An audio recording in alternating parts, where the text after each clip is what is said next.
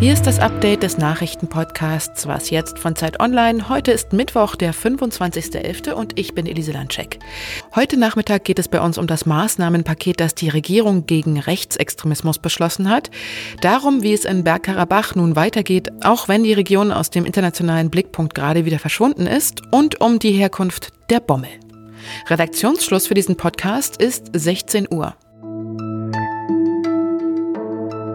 Es ist heute genau 30 Jahre her. Es war nämlich die Nacht auf den 25. November, als Amadeo Antonio Chiova von Neonazis in Eberswalde auf der Straße eingekreist wurde und dann mit Baseballschlägern so zusammengeschlagen wurde, dass er ins Koma gefallen und am 6. Dezember 1990 an seinen Verletzungen gestorben ist. In den 90er Jahren waren solche Todesfälle durch rechtsextreme Gewalt gar nicht so selten. Und heute, wie sieht's da aus? Anetta Kahane, die die Amadeo Antonio Stiftung leitet, sagt, dass es zwar weniger Todesfälle gibt als noch in den 90ern, aber der Hass und die Gewalt, die gibt es durchaus noch. Äh, nur kommen Rechtsextreme heute vielleicht nicht mehr unbedingt mit Baseballschlägern um die Ecke, sondern sie schüchtern Menschen im Netz ein oder pöbeln sie auf der Straße an oder verüben Anschläge auf die Heime von Asylsuchenden in der direkten Nachbarschaft. Mehr als 1000 solcher Vorfälle allein hat der Verfassungsschutz in diesem Jahr verzeichnet. Und es gibt nicht nur, aber vor allem in Ostdeutschland auch Gebiete, wo sich nicht weiße Menschen immer noch nicht hineintrauen. Seit meinem Amtsantritt warne ich vor den Entwicklungen im Rechtsextremismus. Das Personenpotenzial ist im vergangenen Jahr um 33 Prozent auf nunmehr 32.080 gestiegen. Davon sind 13.000 Personen als gewaltorientiert einzuschätzen. Das war Thomas Haldenwang im Juli dieses Jahres. Er ist Präsident des Bundesamts für Verfassungsschutz. Um den Rechtsextremismus einzudämmen, hat die Bundesregierung heute ein Maßnahmenpaket beschlossen. 89 Punkte stehen darin, unter anderem eine langfristigere Förderung von Präventionsprogrammen und der Aufbau eines Instituts, das diese Programme auch evaluiert, also nachsieht, ob sie tatsächlich wirksam sind. Das Justizministerium will eine Opferschutzplattform aufbauen und eine bundesweite Beratungsstelle mit Hilfehotline einrichten. Außerdem soll auch mehr zu dem Thema geforscht und mehr Daten erhoben werden, denn es gibt tatsächlich immer noch zu wenig belastbare Studien, die sich mit diesem Thema auseinandersetzen. Die Bundesregierung will für diese Vorhaben zwischen 2021 und 2024 mehr als eine Milliarde Euro zur Verfügung stellen. Ein umfangreiches Paket also bleibt zu hoffen, dass es gegen den Hass in den Köpfen der Leute auch helfen kann. Im Konflikt um Bergkarabach ist ja erstmal Ruhe eingekehrt, nachdem Aserbaidschan und Armenien unter russischer Vermittlung einen Waffenstillstand unterzeichnet haben und die Armenier ja auch große Gebiete Bergkarabachs an Aserbaidschan zurückgeben mussten. Ab jetzt endet normalerweise die internationale Berichterstattung. Der Konflikt ist ja quasi geklärt. Eine Partei hat gewonnen und vielleicht hat man irgendwann auch den Namen Bergkarabach bald wieder vergessen. Mein Zeitkollege Michael Thumann hat die Region aber immer noch im Blick. Hallo Michael. Hallo Elise. Ist denn der Konflikt jetzt tatsächlich vorbei? Also die die Armenier kehren ja jetzt langsam in ihre Häuser zurück. Das Gebiet, in dem sie wohnen, gehört jetzt aber wieder zu Aserbaidschan. Sind da nicht Proteste tatsächlich vorprogrammiert? Ja, Proteste laufen in Armenien sowieso schon, weil die Regierung vorgegaukelt hat jahrelang, man könne das alles verteidigen und brauche sich nicht zu bewegen in Verhandlungen. Und damit sind sie komplett zusammengebrochen. Armenien hat diesen Krieg verloren.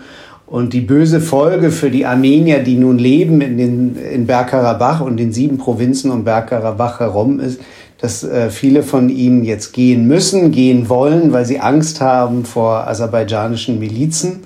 Und insoweit gerät die ganze Lebensgrundlage der dort lebenden Armenier in Gefahr. Und das wiederum bedeutet auch, dass es zu immer mehr Protesten in Armenien selbst kommen kann, weil die nicht in der Lage waren, das Gebiet zu verteidigen.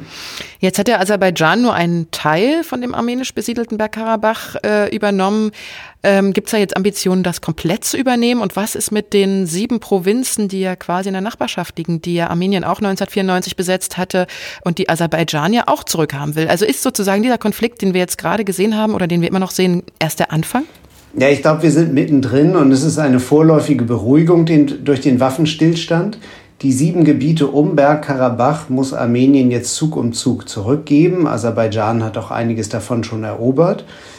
Was Bergkarabach selbst angeht, da befinden sich jetzt russische Friedenstruppen, 2000 knapp an der Zahl. Ob die allerdings künftig verhindern können, dass Aserbaidschan Zug um Zug ganz Bergkarabach übernimmt, äh, das steht in den Sternen. Einstweilen können sich in der Hauptstadt Stepanakert die Armenier noch halbwegs sicher fühlen. Aber ob das in der Zukunft so bleiben wird, steht in den Sternen. Vielen Dank, Michael. Gerne.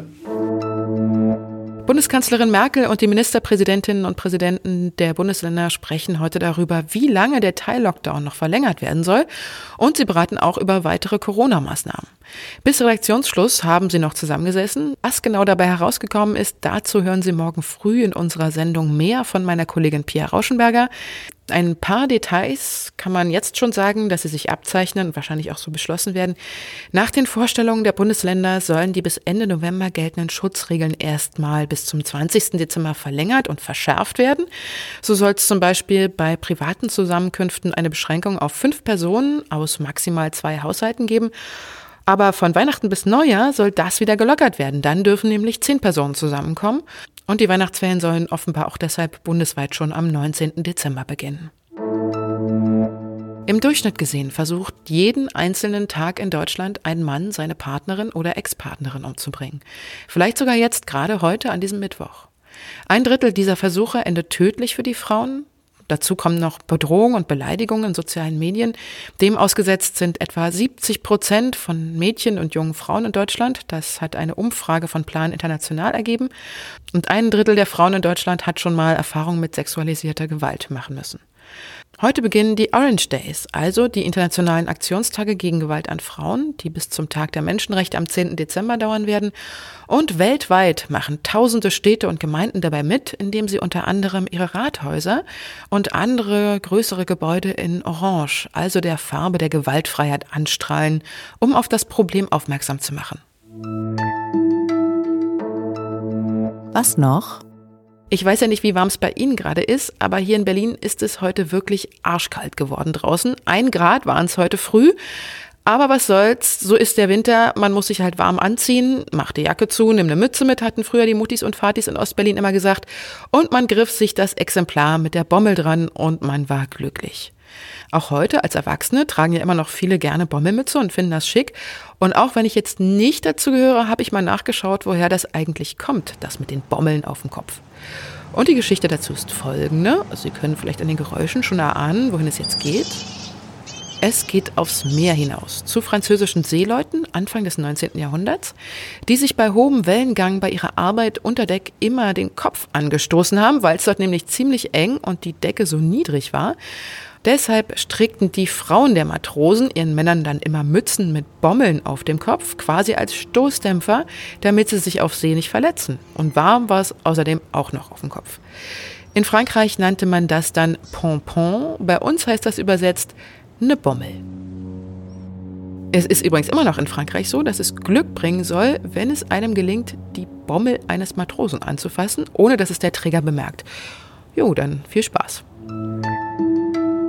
Unsere Mailadresse für Ihre Anmerkungen und Fragen lautet wie immer wasjetzt.zeit.de. Morgen früh ist meine Kollegin Pia Rauschenberger für Sie da. Tschüss und bis bald, sagt Ihre Elise Landscheck. So heißt es jetzt der oder die Bommel. Der Duden sagt maskulin der oder feminin die. Also es gibt tatsächlich beides. Also ich kann dann weiter die Bommel sagen.